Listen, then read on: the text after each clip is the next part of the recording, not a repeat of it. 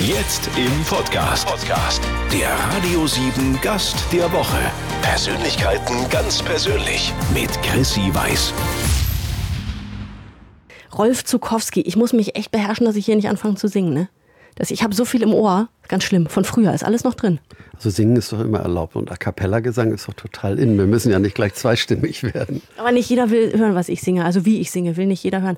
Ich habe neulich meiner Nachbarin erzählt, dass wir uns heute treffen und die stockte kurz und ähm, die ist so Anfang 30 ähm, das Kind ist noch nicht mal ein Jahr, deswegen ist sie noch nicht so richtig wieder im Thema äh, mit ihrer Musik. Und sie stockte so und sagte, Rolf Zukowski, war das nochmal? Warte, warte, hilf mir. Und ich hörte mich dann in der Weihnachtsbäckerei. Und schon waren wir drin. Ja, so ist es, wenn man ein Volkslied in die Welt setzt, ohne es zu wollen. Aber es passiert dann einfach. Gewisse Lieder kriegen so eine Kraft, dass sie sich selber immer neu verbreiten. Es gibt natürlich auch das Geburtstagslied, wie schön, dass du geboren bist. Das sind so die Lieder, die ich eigentlich. Wollte schon, ich habe schon Luft geholt. Ich hätte schon weitergemacht jetzt. Die eigentlich auch ohne mediale Verbreitung sich jetzt immer wieder äh, in neue Generationen und neue Kreise vorarbeiten. Und das gibt mir natürlich ein ganz schönes Gefühl. Man ist mit den Menschen verbunden und das auf eine Art, die nicht unbedingt typisch Pop-Business ist. Es ist eigentlich nah an, an der Volksmusik. Ja. Sie machen seit über 40 Jahren Musik für Kinder und Musik ähm, mit Kindern. Jetzt sitzen wir in Hamburg, genauer gesagt in Blankenese, in so einem ja, in so einem Gemeinschaftsbürohaus in einer sehr schönen Ecke Hamburgs. War Hamburg immer der Nabel Ihrer musikalischen Welt? Ja, das kann man so sagen. Ich bin ja ein Kind der Beatmusik der 60er Jahre. Wir hatten eine Band, The Beethovens, auf den Spuren der Beatles, The Kings, The Hollies, Searchers, Beach Boys später auch. Und daraus ist eigentlich mein Grundgefühl für Musik gewachsen. Melodien, Rhythmus und Gitarren in der Hand. Und als wir selber Eltern wurden, lag es sehr nahe, auch Musik mit den Kindern zu machen. Und in Hamburg gibt es so viele Impulse, so viele Möglichkeiten als junger Mensch natürlich. Äh, Star Club und all diese anderen äh, Läden, Logo, Musikclub, wo man auch den Bands nahe sein konnte, ihnen auf die Finger gucken konnte. Wir hatten ja keine Ausbildung, wir haben uns ja alles gegenseitig beigebracht. Und ich habe durch diese Metropole der Musik Hamburg auch immer sehr gute Musiker im Studio gehabt. Das war mir immer sehr, sehr wichtig, gerade auch für die Kinder. Die besten Studiomusiker haben für mich musiziert und das prägt auch, glaube ich, das Klangbild. Gab es da denn so ein Schlüsselerlebnis in Ihrem Leben, dass Sie, äh, an dem Sie gesagt haben, ja, ich mache Musik? Hat Sie da jemand mit Musik ganz gezielt in Verbindung gebracht? Ja, das war sehr romantisch. Heute würde man vielleicht kitschig sagen. Ich war 14 Jahre alt. Übrigens in den Wochen, als in Berlin die Mauer gebaut wurde, war ich verschickt. Ja, so alt sind Sie doch noch gar nicht. Komm mal auf. Aber bald. ich war in einem von Pfadfindern geleiteten Ferienheim an der Ostsee und die saßen mit uns abends am Lagerfeuer und haben Pfadfinderlieder gespielt. Haben Klampfe gespielt. Ganz genau. Und das waren so schöne Melodien, sehr emotional. Und ich glaube, ich habe hinterher meinen Eltern und vor allem auch meinem Vater immer wieder davon erzählt und dann kam die Gitarre als Geschenk, völlig unerwartet, aber irgendwie habe ich sie, glaube ich, herbeigesehnt und von da an nie wieder aus der Hand genommen. Habe auch sehr, sehr bald eigene Songs geschrieben. Viele so halbfertige Lieder sind nie veröffentlicht worden, haben mir aber geholfen, so meinen eigenen Weg zu gehen und nicht nur Songs von anderen nachzuspielen, was ja damals eigentlich die Selbstverständlichkeit war. Für eine Band hieß es immer covern, ne? die Hits spielen. Und wenn Sie in so einer Band waren, bei den Beethovens, ne, und haben eigentlich ganz andere Musik gespielt, wieso sind Sie denn auf Musik für Kinder gekommen? Das hat ja etwas gedauert. Die Beethovens waren 67, 68 aktiv. Und äh, unsere Tochter wurde 1971 geboren. Ich war dann äh, irgendwann auch mitten im Studium, bin ähm, durch die Anushka, wie sie ja heißt, äh, darauf aufmerksam geworden, dass auch schon sehr kleine Kinder sehr gern singen. Sie hat, glaube ich, mit anderthalb Jahren schon alte Volkslieder gesungen aus so einem Liederbuch, in dem die Noten auch Figuren waren. Die Liederfibel hieß das. Und das hat mich und meine Frau total berührt. Wir saßen nebenan am Tisch, sie lag im Bett und hat gesungen. Und dann habe ich gemerkt, dass doch viele dieser Lieder wunderschön sind, nur mit ihrem Leben nichts zu tun haben. Es klapperte eben keine Mühle am rauschenden Bach. Klipp, klapp, klipp, klapp. Äh, alle meine Entchen, die schwammen auch bei uns nicht auf dem See. Aber ich habe dann angefangen, mit ihr an der Hand eigentlich Lieder zu machen, auf kleinen Ausflügen, auf Autofahrten. Und daraus wurden dann irgendwann ganze Songs. Zum Glück auch, weil unser Kindergarten ein von Eltern selbst gemachter Kindergarten, ein Kinderhaus war. Jeder tat, was er konnte mit den Kindern. Ich habe angefangen, Musik zu machen und so wurden aus diesen Liedideen mit den Kindern im Kreis ganze Lieder. Und ich glaube, das war für mich ganz wichtig, diese, diesen Einfluss zu haben, unmittelbar mit den Kindern nicht nur den eigenen zu singen. Und dann zog es irgendwann größere Kreise. Worin die Herausforderung besteht beim Musikmachen für Kinder und mit Kindern, fragen wir Rolf Zukowski gleich. Rolf Zukowski, ich habe ich hab echt überlegt, wie ich Sie in diesem Gespräch betiteln soll. Ne? Ich war dann irgendwie so bei Musiker, Liedermacher, Songwriter, äh, aber irgendwie hängen geblieben bin ich beim Held meiner Kindheit. Dankeschön, ich verneige mich. Ja, es ist nicht so einfach. Äh, es gibt äh, ein Wort, das mir Freude macht. Ich habe es in Ankara von einem Professor für die deutsche Sprache gehört. Der hat mich, mir gesagt, ja, wenn Sie nicht wissen, was Sie sind, dann hören Sie mir mal zu. Sie sind ein typischer Spielmann. Altes Wort. Er sagt, aber das sind Sie. Sie können junge und Alte begeistern. Sie haben selber unglaublich viel Freude. Sie möchten immer nah an den Menschen sein und sind auch gern unterwegs. Äh, das richtig griffige Wort der Engländer und Amerikaner, Singer, Songwriter, hat noch keiner stimmig übersetzt. Denn in diesen Ländern wird man gar nicht lange überlegen, was ich bin. Ich bin immer ein Singer, Songwriter for Children, aber nicht nur für Kinder. Sie haben das wirklich geschafft, Kinder über Generationen hinweg zu prägen und Familien im Alltag zu begleiten. Also ich habe den Text von Was ziehe ich an, den habe ich immer noch, den kann ich noch ich, ich werde 40. Ich frage mich, was hat in meinem Gehirn sich alles hinten links abgespeichert, dass ich heute diesen Text noch kann? Ja, es ist ja eigentlich ein Verkehrssicherheitslied. Aber wenn es dann äh, zu anderen Situationen vor dem Kleiderschrank passt, warum nicht? genau. Es gibt ja Lieder aus dieser Schulweg-Hitparade, so hieß ja das Album, von denen einige sagen, sie hätten ihnen das Leben gerettet. Zum Beispiel das Lied Wo kein Gehweg ist, da gehe ich links, da kommen die Autos mir entgegen. Und es gibt auch so Ohrwürmer, bei denen man sagt, wieso kriege ich das nicht raus aus dem Kopf? Zebrastreifen, Zebrastreifen, mancher wird dich nie begreifen. Aber ich glaube, gerade in diesem Zusammenhang Verkehrssicherheit war es für die Kinder sehr, sehr wichtig, auch über Musik zu lernen. Das musste natürlich vertieft werden von den Eltern, Erzieherinnen, Lehrerinnen, Lehrern. Aber ich habe damals äh, mit Schrecken gehört, dass es weit über 1000 tote Kinder im Straßenverkehr gab, jedes Jahr. Und das hat mir sehr, sehr viel Antrieb gegeben, zu sagen, wenn ich meinen Teil dazu beitragen kann, dass es weniger werden, dann muss ich das tun, auch wenn vielleicht einige sagen, ja, das ist so ein Ordnungssänger, so ein Polizei Kollege, der da mit der Gitarre äh, sein Thema rüberbringt. Das hat mich nicht davon abgebracht. Wir haben jetzt, glaube ich, noch nicht mal 300 getötete Kinder, immer noch viel zu viele, aber es hat sich was getan. Ich war Teil von dem.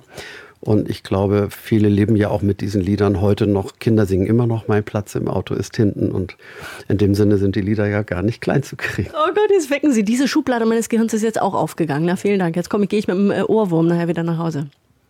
Ähm, aber singen. Mein Platz im Auto ist hinten, im Sitz lehne ich mich zurück. Und dann? Ja, hinten könnt ihr mich finden und vor der Fahrt mache ich Klick. Das ist schön. Worin liegt dann das Erfolgsrezept von Rolf Zukowski? Also ich glaube, man muss genug Kind sein können. Man darf keine Angst haben, kindlich zu sein. Sonst kommt man den Kindern nicht nahe. Man muss andererseits erwachsen genug sein, um Formen zu finden, eine Machart zu entwickeln, einen Sound, eine Produktion, irgendwann auch ein Management. Ich habe mich ja immer selbst gemanagt. Marketingideen, das alles so ineinander fließen zu lassen und dabei das Kindliche nicht zu verlieren. Das ist, glaube ich, wirklich ein Kunststück an dem ich nicht arbeiten muss. Das ist mir irgendwie gegeben. Aber für die Kinder ist, glaube ich, sehr, sehr wichtig, dass sie spüren, der singt da was, was er auch selber gern singt. Dann ist man dabei, dann ist es, wie man heute sagt, authentisch. Und wenn die Melodien und die Wörter so eng zusammensitzen, dass man glaubt, die gehören zusammen, äh, dann, dann ist das Lied auch kraftvoll. Also die Weihnachtsbäckerei ist ja so ein Beispiel dafür, diese Melodie und die Worte, man kann das kaum noch trennen, obwohl es manchmal neue Texte gibt, aber die sind dann in der Regel doch nicht so kraftvoll wie das Original. Sie haben, habe ich gelesen, und es hat mich beeindruckt, weil man es einfach nicht auf der Uhr hat. Sie sind einer der kommerziell erfolgreichsten Künstler des Landes. Sie haben, glaube ich, 14 Millionen Tonträger verkauft. Ja, meine Plattenfirma hat neulich nochmal nachgerechnet und ist auf 20 gekommen. Ach, komm hör auf. Das ist viel. Ich, 20 Millionen Tonträger. Ja, ich trage solche Zahlen auch wirklich nicht vor mir her, aber die haben ja eine Zahl genannt und dann muss ich sie schon aktualisieren. Ich wusste es ja selber nicht. Die haben nur gesagt, zu deinem 70. Geburtstag rechnen wir nochmal nach. In dem Sinne lebe ich mit diesem Erfolg und versuche davon möglichst viel auch irgendwie weiterzugeben. Ich habe ja sehr viel getan, was dann letztendlich sich gar nicht mit Zahlen äh, rechnen kann. Also jetzt in letzter Zeit bin ich ganz stark in meiner Stiftung Kinder brauchen Musik aktiv. Aber ich freue mich auch über den Erfolg. Er hat letztendlich uns auch eine familiäre Sicherheit gegeben, auf der manches aufgebaut werden konnte. Und das ist auch schön. Wissen Sie, was ich total krass finde? Ich klebe ja an Ihren Lippen, dass, ähm, dass die Stimme überhaupt nicht älter wird.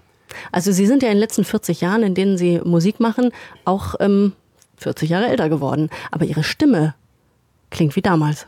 Das ist bei vielen Sängern so. Ich glaube, ich habe früh genug das Rauchen aufgegeben. Das scheint mir ganz wichtig zu sein. Meine Mutter zum Beispiel, deren Stimme ich geliebt habe als Kind, hat einen großen Einfluss auf mich gehabt, die Emotionen von Musik schon als Kind zu spüren. Und die hat so viel geraucht, dass sie am Ende eigentlich wie ein Rabe gekrächzt hat. Und das tat mir wirklich im Herzen weh. Ich glaube, das Trinken ist nicht ganz so gefährlich. Man kann natürlich auch wie Joe Cocker oder Janis Joplin sagen, ich muss mir meine Stimme zurecht trinken. Das habe ich auch nicht getan. Aber ich lebe gern, ich esse gern und trinke auch gern Wein oder auch mal mehr, mehr Alkohol, äh, als man unbedingt braucht, um gesellig zu sein. Aber ich bin nie irgendwie über die Grenze gekommen, die letztendlich körperlich durchgeschlagen. Ich bin nie abhängig geworden.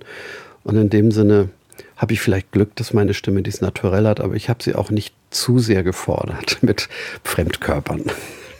Stevie Wonder mit Happy Birthday, der kann ja einpacken, ne? Der kann ja seit Jahrzehnten einpacken. Das aller, allerbeste Geburtstagslied ever kommt immer noch von Rolf Zukowski. Aber war das auch sein erfolgreichster Hit? Fragen wir ihn. Gleich. Musikalisch aus keinem, aber ich behaupte wirklich aus absolut keinem Kinderzimmer wegzudenken. Und das seit über 40 Jahren. Wir sitzen mit Rolf Zukowski in Hamburg im Büro ihrer Stiftung. Auf die kommen wir gleich nochmal im Detail zu sprechen. Sie haben ja selber drei Kinder, Sie haben vier Enkelkinder schon inzwischen. Ähm, ihre Tochter singt auch und Ihr Sohn Alexander ist auch wahnsinnig erfolgreich, aber mehr hinter den Kulissen. Ja, der hat für Conchita Wurst hat er den ESC-Siegersong geschrieben. Ja, er hat wirklich ein unglaubliches Talent, sich in Gruppen einzufügen. Er ist ja das Leib- und Markensongwriter für Sascha. Auch mit dem neuen deutschsprachigen Album übrigens. Er hat aber auch für Ina Müller geschrieben, hat für Annette Louisanne äh, geschrieben, für Udo Lindenberg, Ich trage dich durch die schweren Zeiten, äh, 80 Millionen mit, für, für Herrn Giesinger. Also da sind schon sehr unterschiedliche Songs, an denen er mitgearbeitet hat. Wir ahnen immer, was sein Einfluss an dem Song ist, aber ganz genau wissen wir es nicht, denn die sind meistens zu dritt oder zu viert und er ist nun mal hauptsächlich Komponist. Die Melodieführung übrigens bei Alvaro jetzt auch ganz stark. Das ist ja auch vielleicht im Moment sein erfolgreichster Künstler. Da kommt dieses Spanische von Alvaro und dann kommen noch zwei, drei andere. Und von Alexander kommen, glaube ich, ganz bestimmte Melodiedurchgänge, die, die für ihn sehr typisch sind. Wir sind sehr froh darüber, dass er diesen Weg gefunden hat, denn das sind jetzt nicht Papas Fußstapfen, das sind wirklich seine eigenen. Und ich finde, so sollte es auch sein. Aber wenn Sie mir so gegenüber sitzen, Herr Zukowski, mit der Art, mit der Sie erzählen, auch von Ihren Kindern erzählen, dann erscheinen Sie mir so wie der perfekte Papa und auch der perfekte Opa jetzt. Aber es gibt doch sicherlich das eine oder andere, was Ihre Kinder auch entbehren mussten durch die musikalische Karriere, durch die Zeit, die Sie vielleicht mit Rolf und seinen Freunden, also mit anderen Kindern verbracht haben und nicht mit Ihren. Aber wer ist schon perfekt? Auf der Erde wurde keiner je entdeckt. Das Lied habe ich nicht aus Versehen geschrieben.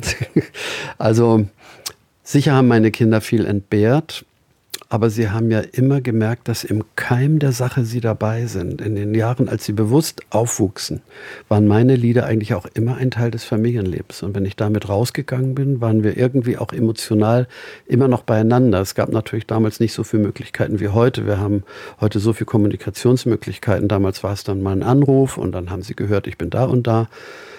Sie waren ja auch sehr oft dabei. Sie haben also dann, wenn ich schon mal lange weg war, aber auch viel Zeit mit mir verbracht. Rund um die Fernsehsendungen zum Beispiel gab es immer wunderbare Reisen.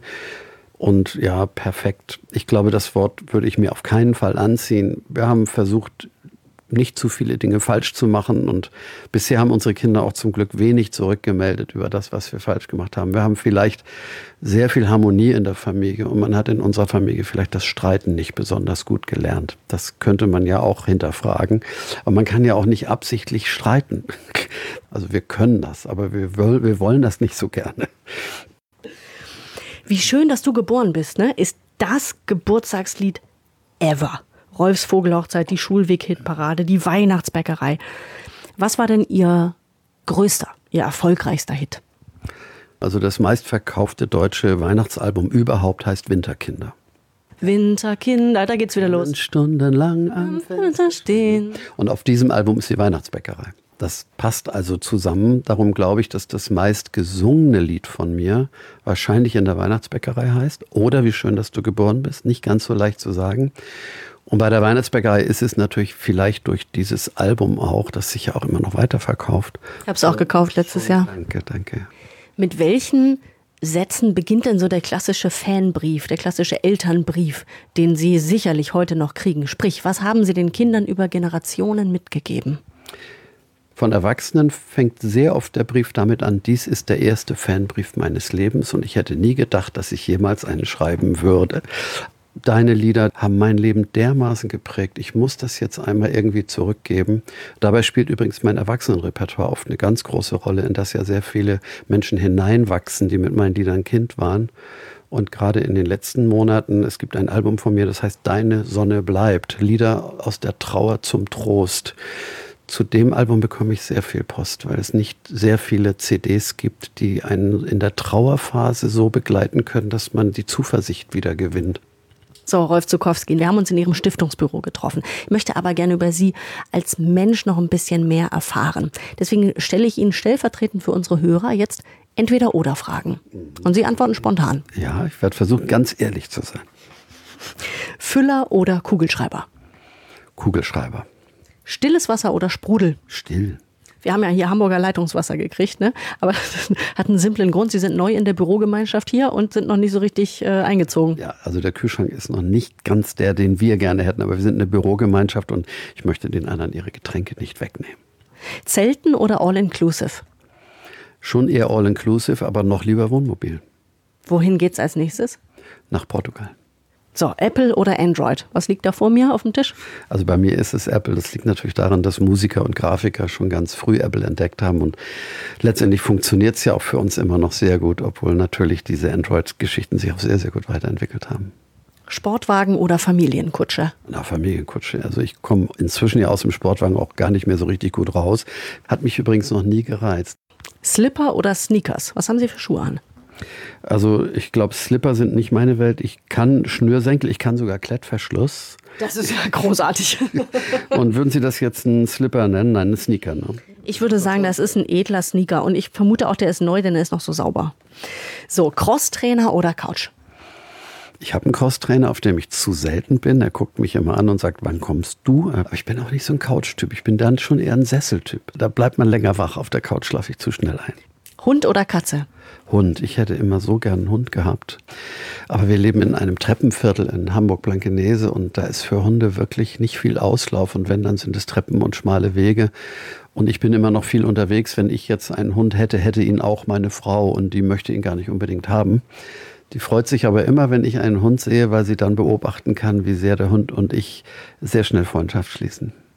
So, dann letzte Frage. Ich habe Ihre Frau gerade nicht vor Augen, aber so generell blond oder brünett? Ich habe gar keinen festen Frauentrüb. Also ich finde meine Frau mit ihren rötlichen Haaren immer noch bezaubernd. Ich glaube, was das angeht, hätte ich gar nicht irgendwie den Typ Frau oder wie, äh, wie andere sagen, so das Muster. Nein, das gibt's nicht. Ich, ich glaube, die Haare auf jeden Fall nicht. Seine Musik läuft in deutschen Kinderzimmern, in Krippen, in Kindergärten, in Kitas, auf langen Autofahrten, in den Urlaub immer noch rauf und runter. Deswegen können ja auch die meisten Eltern die Texte. Ne? Ich habe mich jetzt hier schon geoutet, ich bin noch voll im Thema. Rolf Zukowski, Sie haben sich 2012 offiziell aus dem Showgeschäft zurückgezogen. Ne? Warum denn? Es gab mehrere Gründe dafür. Ich will mal beim Fernsehen anfangen. Es gibt wirklich nur noch ganz wenige große Fernsehshows. Und ich möchte lieber Menschen, die ich fördere, Künstler, in diesen Shows sehen als mich selber. Ich bin umso lieber in Talkshows, dies ist ja auch eine, bei den Konzerten war es so, dass es äh, wirklich schwieriger wurde, das Publikum vor sich zu haben, für das man gerne da sein möchte. Es kamen sehr, sehr viele Eltern mit ganz kleinen Kindern und denen gerecht zu werden in einem etwas größeren Saal ist unglaublich schwer. Und es den Eltern verständlich zu machen, ist auch nicht ganz leicht, denn man möchte sie natürlich nicht vor den Kopf stoßen. Und ich habe ja auch mein Erwachsenenrepertoire gehabt. Ich habe auch Abendkonzerte gegeben mit meiner Band, teilweise auch mit meinen eigenen Kindern übrigens. Das ließ sich auch nicht so gut weiterentwickeln, weil man ja immer Musiker engagieren muss und die haben alle letztendlich ihre eigenen Pläne und diese Band zusammenzukriegen und dann auch finanziell irgendwie gesund durchzukalkulieren, war auch schwer. Und es gab zunehmend Anfragen, eine Sache zu fördern und zu unterstützen, indem ich Ehrengast bin. Und das hat sich tatsächlich so ein bisschen zu meinem Auftrittsbild entwickelt. Ich habe manchmal im Scherz gesagt, vielleicht bin ich Deutschlands meistgefragter äh, Grußwortsänger. Und das ist sehr, sehr vielseitig. Es geht wirklich vom Besuch im Hospiz bis zum Tag der deutschen Einheit mit 5000 Leuten an der ehemaligen deutschen Grenze und ich singe eben Lieder zum, zur Wiedervereinigung. Ich fühle mich damit sehr wohl. Ich muss nicht über Gagen verhandeln, weil das alles ehrenamtlich ist. Und es entstehen Netzwerke. Und darauf baut natürlich ganz stark auch meine Stiftung jetzt auf. Die heißt, wie ganz genau? Kinder brauchen Musik. Wen fördern Sie? Grundsätzlich Kinder, die aus ihrem eigenen Umfeld heraus zu wenig aktives Musikleben haben. Das sind oft Schulen. Wir machen eine sogenannte Klassenreise zur Musik an mehreren Standorten, wo drei Schulklassen, meistens sind es Drittklässler, wenn es zweisprachig ist, wie Deutsch-Polnisch machen wir es zum Beispiel auch, sind es Fünftklässler, eine Woche lang mit Künstlern an einem Projekt arbeiten und die Kinder kriegen eine Intensität des Musikmachens, wie es in der Schule nicht möglich ist und es hinterlässt in den Schulen Spuren. Ja, wie kann man denn als äh, Rolf Zukowski-Fan von gestern, heute und morgen Sie dabei unterstützen? Also auf unserer Stiftungsseite muss man ja dann heute sagen, www.kinderbrauchmusik.de findet man einige Wege. Man kann sich zum Beispiel als Künstler bei uns einbringen und sagen, ich möchte als Referent, als Coach in solchen Projekten dabei sein. Wir brauchen vor allem Chorleiter, die auch Klavier spielen. Man könnte uns auch finanziell unterstützen mit einem ganz bestimmten, etwas eingeschränkten Gebiet, dass man sagt, ich gebe euch gerne eine Summe, möchte aber, dass die in meiner Region verwendet wird. Wir fördern auch Fremdprojekte und bevorzugen dabei Ideen, von denen wir das Gefühl haben, dass sie vor allem auch Kinder erreichen, die sozial benachteiligt sind, deren eigenes Umfeld ein aktives Musizieren nicht so gut fördern kann. Zum Abschluss, wenn Sie zurückschauen auf 40 Jahre, über 40 Jahre ja inzwischen, Musik für Kinder und Musik mit Kindern. Da sind ja mehrere Generationen da bei Ihnen durchgelaufen, ne, sage ich mal so in Anführungszeichen. Wie haben die Kinder sich verändert? Wie hat die Zeit die Kinder verändert? Für mich ist es so, dass die Kinder nach wie vor ein Spiegelbild der Erwachsenenwelt sind. Und da, wo Veränderung sofort sichtbar wird, ist sie eigentlich ähnlich wie bei den Erwachsenen. Rastlosigkeit, nicht so lange an einer Sache dranbleiben, äh, vielleicht auch ein bisschen Unersättlichkeit, weil es so viele Möglichkeiten gibt, sich mit dem, was man haben kann, nicht zufrieden zu geben, sondern da muss doch noch mehr sein. Natürlich in der Unterhaltung heute, was in den Medien möglich ist, äh, also ich sage jetzt beispielhaft, dass unsere Kinder natürlich bestimmte Filme, sagen wir jetzt mal Astrid Lindgren, Bullabü-Filme, haben die vielleicht 20 Mal geguckt. Und das haben wir ihnen immer erlaubt, haben gesagt, du wirst jedes Mal was Neues entdecken. Mhm. Heute wäre das sehr schwer an Kinder ranzubringen. Die würden eher 20 verschiedene Filme sehen. Und das würde ihnen vielleicht nicht besonders gut tun. Aber ich glaube, dass man den Kindern auch Unrecht tut, wenn man das das Bild verzerrt. Äh, Kinder sind heute nach wie vor begeisterungsfähig. Gerade in dem ganz jungen Alter kann man sie noch für alles kriegen. Sie sind oft auch wirklich großartig talentiert und haben heute oft mehr Chancen als früher, diese Talente zu entfalten. Es gibt sehr gute Musikschulen, es gibt gute Sportvereine. Viele Schulen haben auch durch die Nachmittagsangebote heute noch Möglichkeiten, die über das äh, so mal kognitive Lernen hinausgehen. Und wir haben auch sehr viel sozial verantwortliche Kinder und Jugendliche in unserem Umfeld. Viele setzen sich sehr für die Umwelt ein, sind großartige Forscher. In dem Sinne glaube ich schon an die Kinder und auch an ihre Zukunft. Wünsche mir aber sehr, dass viele Menschen sich auch einbringen, dass diese Zukunft eben so lebenswert wie nur irgendwie möglich wird.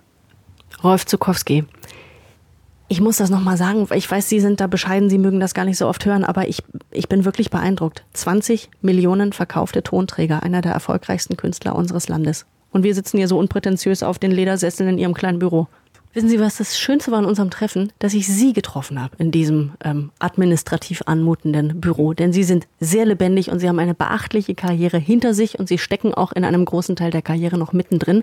Und ich bin wirklich froh, dass wir uns getroffen haben. Rolf Zukowski, vielen herzlichen Dank. Danke, für mich war das auch sehr anregend und ich blicke sehr zuversichtlich ins nächste Jahrzehnt. Vielen Dank fürs Einschalten. Wir hören uns ja nächste Woche um diese Zeit wieder. Bis dahin, nichts kaputt machen bitte. Dankeschön.